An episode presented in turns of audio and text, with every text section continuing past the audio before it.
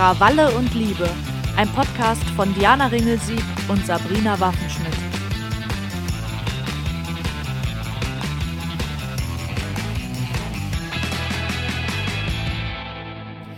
Hallo ihr Lieben, hier spricht Diana und ich begrüße euch zum dritten Teil unserer Special-Faktenreihe anlässlich des heutigen feministischen Kampftages. In den letzten Jahren habe ich immer wieder mitbekommen, dass der Internationale Frauentag Irritationen hervorruft oder auf ein allgemeines Unverständnis stößt. Schließlich würden wir zumindest hier in Deutschland doch längst in einer gleichberechtigten Gesellschaft leben. Oder etwa nicht? Feminismus sei halt gerade en vogue, sagen die einen. Die Emanzen hätten wohl keine anderen Probleme, zetern die anderen. Und ausgerechnet die, die auf Whataboutism setzen, sind es dann oft, die plötzlich auf die armen Frauen in Afghanistan verweisen, deren Rechte ihnen an den restlichen 364 Tagen im Jahr gänzlich am Arsch vorbeigehen. Und dann gibt es noch die Schenkelklopfer-Fraktion, deren Humor irgendwo zwischen Kegelverein und Mario Barth hängen geblieben ist. Sie machen gerne Witze darüber, dass Frauen ja schon allein aufgrund der Herdanziehungskraft in die Küche gehören oder sprechen im feministischen Kampftag dieselbe Relevanz wie dem Tag der Jogginghose zu. Aber lassen wir das. Darüber hinaus beobachte ich immer wieder, dass der Weltfrauentag viele Menschen verunsichert, die eigentlich alles richtig machen wollen. Die Mutter eines Freundes fragte mich zum Beispiel mal aufrichtig interessiert, ob wir uns am 8. März jetzt immer gratulieren müssten oder wie der richtige Umgang damit aussehe. Die Geschäftsführung einer meiner ehemaligen Arbeitgeber hat am Frauenkampftag mal allen Mitarbeiterinnen eine Tulpe auf den Tisch stellen lassen und hielt diese Geste für einen progressiven feministischen Akt. Und was meinen heutigen Alltag betrifft, wie jedes Jahr habe ich auch diesmal wieder so viele Interview-, Vortrags- und Lesungsanfragen für diese eine Woche erhalten, wie sonst in mehreren Monaten. Das ist ärgerlich, denn wir wollen am Weltfrauentag kein Blümchen von gönnerhaften Führungskräften bekommen, sondern faire Arbeitsbedingungen und den gleichen Lohn, den unsere männlichen Kollegen für die gleiche Arbeit erhalten. Und ich finde es ehrlich gesagt auch sehr aussagekräftig, dass ich mich rund um den Weltfrauentag kaum vor Veranstaltungsanfragen retten kann. Denn dieser Umstand zeigt nicht etwa, dass das öffentliche Interesse an feministischen Anliegen gestiegen ist. Er verdeutlicht lediglich, wie wenig Beachtung der Kampf um Gleichstellung im restlichen Jahr bekommt. Viele VeranstalterInnen haben schlichtweg herausgefunden, dass sich ein Sexismusvortrag am 8. März aus PR-Gründen besonders gut in ihrer Programmvorschau macht. Und viele Medien wie Zeitungen, Radio- und Fernsehsender sowie Online-Magazine und Social-Media-Kanäle drehen am Internationalen Frauentag oft richtig auf, um das Thema anschließend wieder für ein ganzes Jahr zu den Akten zu legen. Aber diejenigen, die von patriarchalen Strukturen betroffen sind, erfahren an 365 Tagen im Jahr Ungerechtigkeiten und Diskriminierungen. Deshalb können wir es uns gar nicht leisten, das ganze Jahr über so zu tun, als ob alles in Ordnung sei. Manchmal habe ich sogar den Eindruck, dass viele den feministischen Kampftag für eine Modeerscheinung halten. Eine Erfindung hipper Instagram-Feministinnen und junger Unternehmen, die beweisen wollen, wie woke sie sind. Aber der Weltfrauentag ist kein Muttertag-Ersatz für kinderlose Karrierefrauen, die auch mal mit Pralinen überrascht werden wollen. Der Frauenkampftag ist über 100 Jahre alt. Noch vor dem Ersten Weltkrieg wurde er von den Feministinnen der ersten feministischen Welle ausgerufen. Um welche Ziele es den Aktivistinnen damals ging, hat Sabrina ja bereits in der gestrigen Folge für euch zusammengefasst. Mir geht es an dieser Stelle jedoch darum, noch einmal zu betonen, dass am International Women's Day bereits seit 1911 weltweit auf geschlechterbedingte Ungleichheiten und Diskriminierung aufmerksam gemacht wird. Auf den 8. März fällt der Aktionstag übrigens seit 1921. So viel zum Thema Modeerscheinung. Der Kampf für Gleichberechtigung ist eben kein Lifestyle, sondern vielmehr Überlebenswille. Kommen wir nun zum eigentlichen Thema der heutigen Folge, nämlich den Forderungen und Errungenschaften der zweiten Feminismuswelle. Wie euch Sabrina in der letzten Folge bereits etwas detaillierter erklärt hat, handelte es sich bei der Einführung des Frauenwahlrechts um den größten Erfolg der ersten Welle. So durften Frauen in Deutschland und Österreich beispielsweise 1918 zum ersten Mal wählen gehen. In Spanien, Frankreich und Italien musste die weibliche Bevölkerung hingegen noch bis Mitte der 40er Jahre warten. In der Schweiz wurde das Frauenwahlrecht sogar erst 1971 eingeführt. Doch alles in allem können wir festhalten, dass sich die Situation der Frauen in der Mitte des 20. Jahrhunderts bereits deutlich verbessert hatte. In den meisten westlichen Ländern war also inzwischen das Frauenwahlrecht eingeführt worden, und außerdem hatten sich während der beiden Weltkriege viele Frauen daran gewöhnt, einer Erwerbsarbeit nachzugehen. Daher war es ihnen mittlerweile zwar grundsätzlich erlaubt, studieren und arbeiten zu gehen, jedoch musste dafür noch die Genehmigung des Ehemanns vorliegen. Vor diesem Hintergrund zeichnete sich in der Studierendenbewegung der 60er Jahre schließlich ab, was wir heute als zweite Feminismuswelle bezeichnen. Im Mittelpunkt der Proteste standen geschlechterbedingte Ungleichheiten zwischen Frau und Mann. So hieß es im bürgerlichen Gesetzbuch beispielsweise noch bis 1977, dass die Haushaltsführung alleinige Aufgabe der Frau sei. Ihr Recht auf Erwerbstätigkeit war daher noch an die Vereinbarkeit ihres Jobs mit ihren ehelichen und familiären Pflichten geknüpft. Anders ausgedrückt, Männer durften damals die Anstellung ihrer Ehefrau kündigen, wenn diese nach Feierabend zu müde war, um noch stundenlang in der Küche zu stehen und einen Sauerbraten zu zaubern und ihren Gatten im Anschluss auch noch zu verführen. Komplett mindblowing.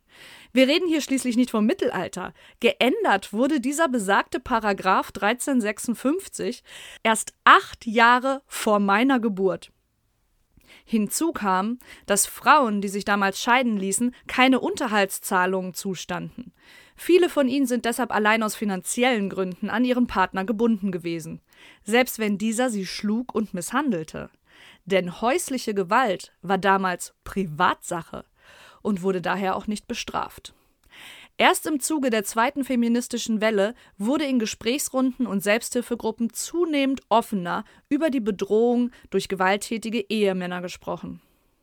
Am 1. November 1976 eröffnete eine Gruppe von Feministinnen in Westberlin schließlich Deutschlands erstes Frauenhaus, in dem misshandelte Frauen und ihre Kinder Schutz suchen konnten.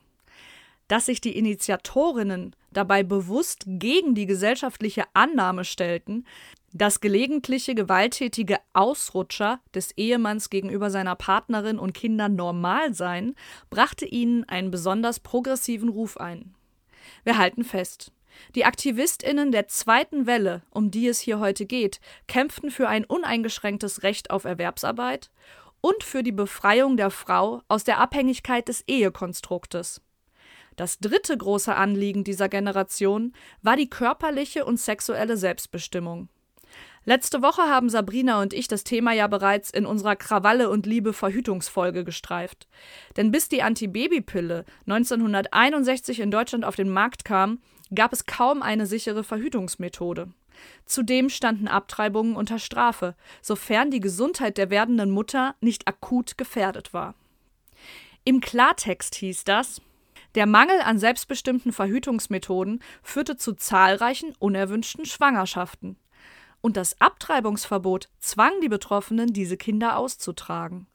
Seit 1871 stellt der Paragraph 218 des Strafgesetzbuches den herbeigeführten Schwangerschaftsabbruch unter Strafe. Frauen, die trotzdem abtrieben, drohten sechs Monate Gefängnis. Bereits in der Weimarer Republik hatten Frauenrechtlerinnen eine ersatzlose Streichung des Paragraphen gefordert oder zumindest Straffreiheit, sofern der Abbruch in den ersten drei Monaten erfolgte. Doch die Überarbeitung des Gesetzes blieb aus und das Thema fand über Jahrzehnte keinerlei öffentliche Beachtung. Das änderte sich erst 100 Jahre nach Einführung des Paragraphen, als 1971 im Politmagazin Stern die Titelstory Wir haben abgetrieben erschien. In dem von Alice Schwarzer initiierten Artikel bekannten sich 374 Frauen dazu, abgetrieben zu haben. Unter ihnen prominente Schauspielerinnen wie Romy Schneider und Senta Berger. Die Regierungskoalition aus SPD und FDP reagierte auf die Aktion drei Jahre später mit einem Gesetz zur Reform des Paragraphen 218. Diese Reform sollte es Schwangeren künftig ermöglichen, in den ersten drei Monaten straffrei abtreiben zu dürfen.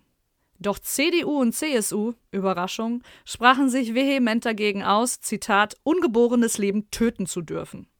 Das Ganze ging schließlich bis vors Bundesverfassungsgericht, das ein Jahr später entschied, dass die angestrebte Reform gegen das Grundgesetz verstieße, laut dem jeder ein Recht auf Leben und körperliche Unversehrtheit habe und die Würde des Menschen unantastbar sei.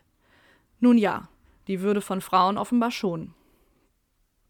Der letztendliche Kompromiss war die Erhaltung des Abtreibungsverbots inklusive Strafandrohung.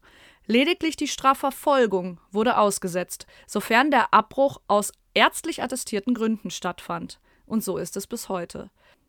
Fun Fact: Später bestätigten mehrere Frauen aus dem Sternartikel, inklusive Alice Schwarzer selbst, dass sie nie eine Abtreibung gehabt hatten. Aber das spielte laut der Initiatorin auch gar keine Rolle, da sie es theoretisch getan hätte und das gemeinsame Ziel ein größeres gewesen sei. Warum Alice Schwarzer, die bis heute als die berühmteste und einflussreichste deutsche Feministin gilt, wirklich kritisch zu betrachten ist, darauf werden Sabrina und ich am Freitag in unserem finalen Gespräch eingehen. Abschließend möchte ich in dieser Folge jedoch noch auf einen anderen wichtigen Aspekt der zweiten Welle eingehen, der in den 60er und 70er Jahren erstmals in den USA diskutiert wurde. Intersektionalität, sprich Mehrfachdiskriminierungen. Denn während die weißen Feministinnen damals für ihr Recht auf Erwerbstätigkeit und Verhütung kämpften, sah die Lebensrealität schwarzer Frauen komplett anders aus. Sie wurden nämlich bereits seit Generationen dazu gezwungen zu arbeiten anfangs durch Sklaverei, später durch prekäre Lebensverhältnisse. Und auch das Thema Verhütung hatten viele Women of Color aus einem ganz anderen Grund nicht auf dem Schirm. Denn zwischen 1907 und 1981 sind mehr als 60.000 schwarze AmerikanerInnen zwangssterilisiert worden. Der Grund? People of Color seien geisteskrank, gemeingefährlich und der Fortpflanzung unwürdig, weshalb es laut einem Spiegelartikel dementsprechende Sterilisierungsgesetze in 32 US-Bundesstaaten gab. Zwei himmelschreiende Unterschiede, die weiße Feministinnen damals komplett ausblendeten. Inzwischen ist die Berücksichtigung von Diskriminierungsüberschneidungen innerhalb der meisten feministischen Gruppierungen zum Glück eine Selbstverständlichkeit. Leider bedeutet das nicht, dass diese intersektionale Herangehensweise auch immer gelingt. Deshalb müssen Women of Color, Flinter mit Behinderungen, Transpersonen und Muslima beispielsweise bis heute an mehreren Fronten gleichzeitig kämpfen, während viele weiße Cis-Feministinnen eine sehr eingeschränkte Sicht bezüglich ihrer Gleichstellungsforderungen haben. Dabei sind Allies super wichtig, weil wir uns einfach gegenseitig unterstützen können und das auch müssen. So, das war's für heute von meiner Seite. Ich wünsche euch noch einen empowernden, feministischen Kampftag, auf dass ihr euren Geschäftsführungen die Blümchen um die Ohren haut und euch von den Errungenschaften unserer Vorkämpferinnen motivieren lasst. Wie es in den 90ern zu der dritten großen Feminismuswelle kam und welche Schwerpunkte es damals gab, wird Sabrina euch morgen in der vorletzten Folge unserer kleinen Special-Reihe erzählen. Ansonsten wisst ihr ja, was zu tun ist. Verbreitet die Infofolgen, um von all dem geheuchelten Weltfrauentags-Content abzulenken. Abonniert unseren Kanal Krawalle und Liebe und lasst eine Bewertung bei euren Streamingdienst da. Das hilft uns sehr. Danke euch. Tschüssikowski.